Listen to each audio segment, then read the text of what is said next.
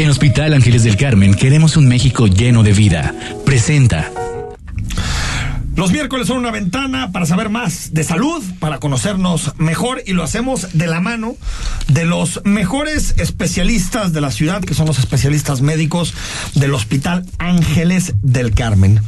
Hoy no podemos hablar de otro tema que tenga que ver más que con el cáncer de mama, porque es el día 19 de octubre donde nos concientizamos de lo que supone, no solamente las mujeres, que son las más relacionadas, pero también los hombres tenemos que saber y conocer exactamente qué es el cáncer de mama. Y hoy lo vamos a hacer con alguien que ya nos ha acompañado en otras ocasiones y me da mucho gusto recibir, el doctor Jorge Alejandro Michel Vergara. Él es ginecólogo, eh, tiene maestría en reproducción humana y es una especialista y una voz de autoridad para hablar de estos temas. ¿Cómo estás, Jorge? Pues con el gusto de volverlos a acompañar, como siempre, amigo, aquí eh, hablando de un tema muy importante, la concientización de la lucha contra cáncer de mama. Hoy sabemos que cáncer de mama representa que una de cada ocho mujeres en algún momento de su vida va a tener cáncer de mama. Entonces, una de cada ocho. Una de cada ocho. El problema es que es un cáncer que no se puede prevenir. Es un cáncer que se puede detectar tempranamente, pero no se puede prevenir. Y segundo, desgraciadamente lo estamos detectando de manera tardía. Más del 80% de los casos los detectamos en etapa tardía y pues suelen ser desenlaces fatales. Se complica. Oye, antes de, entrar a los datos, tengo la impresión de que hay más conciencia en este tema porque han sido muchos años de repetirlo. Se han sumado empresas, se han sumado medios, se han sumado equipos de fútbol, incluso que cambian su, su, camiseta, ¿no? la liga en general, el balón, el, balón. Siento como que ya hay más, a diferencia de otros cánceres, que hay más conciencia. Fíjate que sí y no, porque desgraciadamente vemos con todavía más diagnósticos, está habiendo más diagnósticos, probablemente por la concientización, pero siguen llegando tarde. Ese es el problema. Entonces ahí es donde vemos que todavía lo tenemos presente y nos acordamos en octubre, que eso es parte también importante de decir, no nada más es en octubre revisarte, porque la mujer se tiene que revisar una vez al mes y de repente dicen, ah, ya es octubre, me voy a hacer la mamografía. Pero fíjate, en, en, en términos de la gente que se va a hacer la mamografía, la mitad de ellas no la recogen.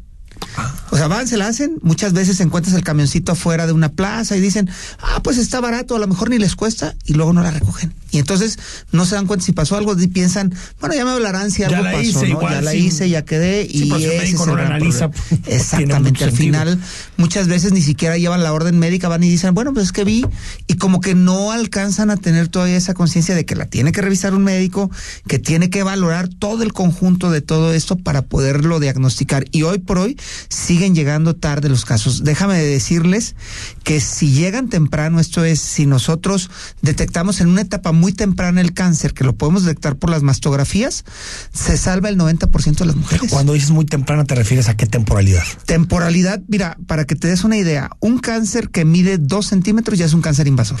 Mm. Entonces estamos hablando de algo muy, muy pequeño. Entonces tendría que llegar en milímetros y que no tenga este, alguna extensión hacia los ganglios.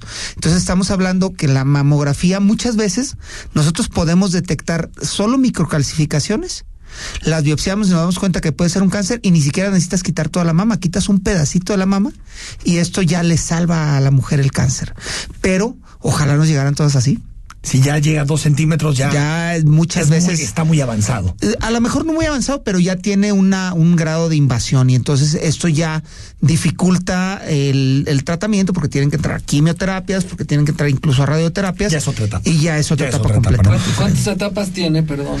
El cáncer tiene cuatro etapas que se subdividen, pero básicamente si lo encontramos nosotros en la etapa 1A, que es donde es menos de 5 milímetros, sería el ideal para todas las pacientes, porque ahí no hay una invasión, está, nosotros decimos, in situ, y es el punto donde se va a salvar la paciente en el 95% de los casos. Exacto. Ahora, doctor, en ese, en ese sentido, ¿cuándo ¿Cuándo una mujer se tiene que empezar a revisar? ¿A qué edad? Esa es una pregunta súper interesante. La mujer tiene que acudir al médico cuando empieza a menstruar. Esto es cuando tiene 10, 12 años. Y ahí nosotros, los ginecólogos, ginecóloga, le tiene que enseñar a la niña adolescente, que en este caso se está convirtiendo, le tienes que enseñar cómo se tiene que autoexplorar. El problema es que hoy existe un tabú aún en la autoexploración. ¿Por qué? Porque la, la, la gente lo ve como mal. Entonces, y la otra cosa dicen, si me exploro me voy a encontrar algo mejor, no, mejor yo O sea, no está por un juego, lado el ¿no? tabú y otro lado el Y miedo. otro el miedo, por supuesto. Entonces, si tú le enseñas al- a las niñas desde pequeñas que se tienen que explorar, probablemente en 5, 10 años, 20 Les va a años, parecer normal les va a parecer normal ¿no? y esto va a cambiar la sociedad y vamos a encontrar los cánceres de manera más temprana. En su momento, cuando hablábamos de Papa Nicolau, del cáncer cervicouterino, que se empezó a hacer mucha, mucha campaña, sí cambió porque el cáncer cervicouterino era la primera causa de muerte. Hoy es el cáncer de mama en nuestro país. Déjenme decirles que de acuerdo a los últimos datos publicados, se muere una mujer de cáncer de mama cada 67 minutos. O sea, vamos a acabar tu programa y se va a ver muerta Cada una mujer hora. de cáncer de mama. Cada hora 67 minutos.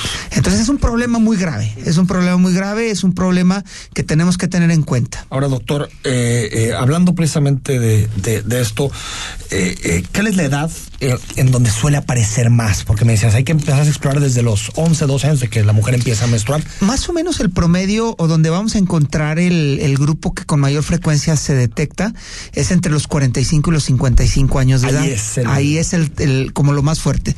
Pero déjame decirte que mucha gente tiene la idea y por eso no se revisan las chicas que están más jóvenes porque tienen la idea de que es de mujeres grandes. Pero hoy una de cada cuatro mujeres está teniendo cáncer de mama, se está detectando cáncer de mama antes de los 40 años. Una de cada cuatro dijiste. Una de cada cuatro mujeres que se detecta cáncer de mama. Doctor, pero ¿qué, qué lo hace tan común? Es que no deja de, de llamarme la, la atención que muchas que se habla de muchos cánceres, pero era lo que lo que decíamos, ¿no? De la Organización Mundial de, la de la Salud. Salud y más de 2.2 millones de casos, eso hace un par de años. ¿Por qué es tan común? ¿Qué lo hace más pues, Más común que el resto. Más proclive a- Fíjate. a, que y le toca principalmente a la mujer. A la mujer, por supuesto, y porque este es es próstata, muy, ¿no? muy común. O sea, por cada 100 casos de, de cáncer de mama en la, en la mujer podrás encontrar uno en el hombre y es muy raro, pues. Entonces, el, el tema va muy relacionado a muchos cambios que hemos tenido en como especie, todo lo que nos enfrentamos, porque existen eh, en el cuerpo, todo mundo tenemos oncogenes. Esto quiere decir que son genes que te codifican para algún tipo de cáncer. El tema es que normalmente diríamos de manera coloquial se encuentran apagados. Genéticamente tiene otro nombre, pero los diríamos para que lo pueda para que pueda ser entendible para todos. Se encuentran apagados esos genes y nosotros con prácticas de lo que hacemos podemos prenderlos. ¿Cuáles son esas prácticas?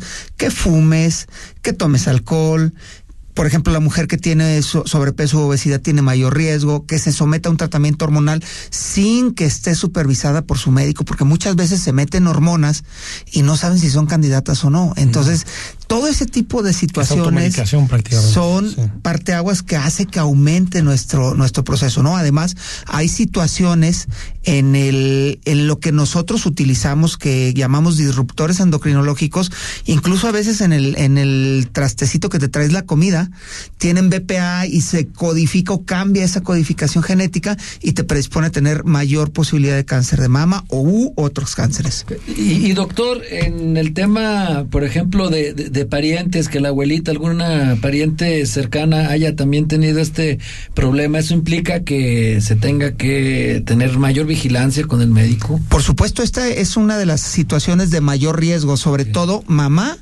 y hermana son donde se tiene que tener más cuidado. Por ejemplo, se recomienda para el diagnóstico la mastografía a partir de los 40 años de edad, pero en la mujer que tiene un hermano que tuvo una mamá que ya tuvo cáncer de mama, la mastografía se recomienda a partir de los 35 De años. los 35 años. En caso de, de que te detecten a tiempo el cáncer, doctor, ¿qué, po- qué chance tienes de, de, de- de poder pasarlo, de, de- de poder tener éxito en tu tratamiento? Fíjate que depende de muchas cosas porque al final hay que ver si no tiene alguna otra comorbilidad o alguna otra enfermedad, pero digamos, si es una paciente sana que solo le detectaron el cáncer y está de manera temprana, hablando menos de 5 milímetros sin invasión a ganglios, la posibilidad de que se salve o la sobrevida más de 5 años, que es donde como medimos nosotros el- la sobrevida en cáncer es más de 95%, o sea, Ah, mira. prácticamente esa mujer se va a morir de otra cosa. todo. Exactamente. Es todo. Eh, el tiempo es todo en estos temas. Por eso es el, el tema de detección oportuna. Explora todo el tiempo. ¿no? Eh, dos cosas que suelen ser eh, muy debatidas, doctor. La primera, ¿se puede preservar la fertilidad antes de recibir quimio, por ejemplo, radioterapia? Sí, claro, y, y eso, este, este, este creo que es una pregunta vital porque poco se conoce de ello. Sí, sí. Obviamente estamos hablando de mujeres que están por debajo de los 45 años de edad, que están en la etapa reproductiva. La etapa reproductiva nosotros las consideramos entre los 15 y los 45 años de edad, que son mujeres que eh, pueden o que pueden buscar tener hijos, ¿no? El problema es que muchas veces cuando les detectan el cáncer les dicen, oye, pues este tienes cáncer y de repente una, eh, normalmente de ellas, una de cada dos no ha tenido hijos entre esa edad. Entonces, y obviamente la gran mayoría de ellas, pues en su plan de vida probablemente tenían la- las ganas de tener un hijo, ¿no? Entonces, ¿qué es lo que pasa? Si tú le das quimioterapia, como no es una, una quimioterapia selectiva, como no es un tratamiento selectivo, tanto daña a la célula mala como a la célula buena. Y una de las células que suele dañar son las de las gónadas o la de los ovarios y hace que ya no se produzcan los óvulos y la condenas a tener infertilidad. Entonces, ¿qué es lo que hacemos?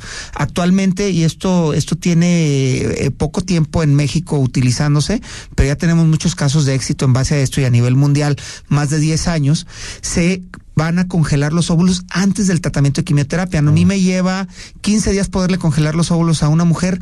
No afecta eh, de ninguna manera, va a afectar el curso de la enfermedad y los medicamentos tampoco afectan, son bastante seguros para que no vayan a afectar o hacer crecer más rápido como tal el proceso del Eso cáncer. llegar a ser compatible. Mira, Por supuesto, maravilla. le guardamos los óvulos y después, una vez que el oncólogo, de la mano del oncólogo, le decimos, bueno, ya se curó de la enfermedad, ya tiene libre dos años, ya se quiere embarazar, si así es su deseo, por medio de una fertilización in vitro se puede embarazar y puede ser mamá. ¿Y la mamá puede amamantar? Por supuesto, por supuesto, si tiene una mama intacta, puede amamantar y les va bastante bien a los niños. Fíjate, son cosas que yo no tenía la menor idea. Yo hubiera imaginado que no. ¿no? Doctor eh, Jorge mm, Alejandro Michel Vergara, ¿dónde te encontramos? Sí, claro que sí. Mira, me- obviamente me pueden encontrar en el Hospital Ángeles del Carmen, que ahí es donde está mi, mi oficina, ¿no? Y que este, que con todo el tiempo prácticamente estoy ahí, operamos ahí todo eso. Y este pueden encontrarme en redes sociales DR de doctor DR Jorge Michel, Twitter, Facebook e Instagram. Constantemente estamos ahí, este, hablando de, de temas de salud de ginecológica y estamos eh, sacándole las dudas ahí, este. Doctor Jorge Michel. DR Jorge Twitter, Michel. En Instagram y en, en Facebook. Facebook. DR Jorge Michel. DR Jorge DR, Michel. DR de doctor, DR, Jorge, Jorge Michel, en Twitter, Facebook e Instagram. Oye, y este, y me encargaron del hospital decirles, que esto es bien importante, que hoy que, que estamos con el tema de en octubre, que está al 40% las mastografías en el hospital. 40% en 40% de octubre. descuento en octubre. En octubre. Entonces, pues que, que se ¿Y y pro-? ¿Sí, octubre? Y noviembre. y noviembre también, se va. Mira, aquí está el noviembre. director. Y ya si nos nos está, más ratito, nos vamos, hasta, diciembre, hasta ¿eh? diciembre. Bueno, hay que seguir aquí que, que saquen los whiskies, mi querido Enrique. Sí, y no, que hasta no, nos diciembre nos vamos. ¿no? Doctor, gracias por venir, es tu casa. Un gusto y espero pronto que estar aquí seguro, con ustedes con seguro otro tema. volveremos a platicar pronto. Vamos al corte y regresamos que hay mucha más información en imagen. En Hospital Ángeles del Carmen queremos un México lleno de vida. Presentó El análisis político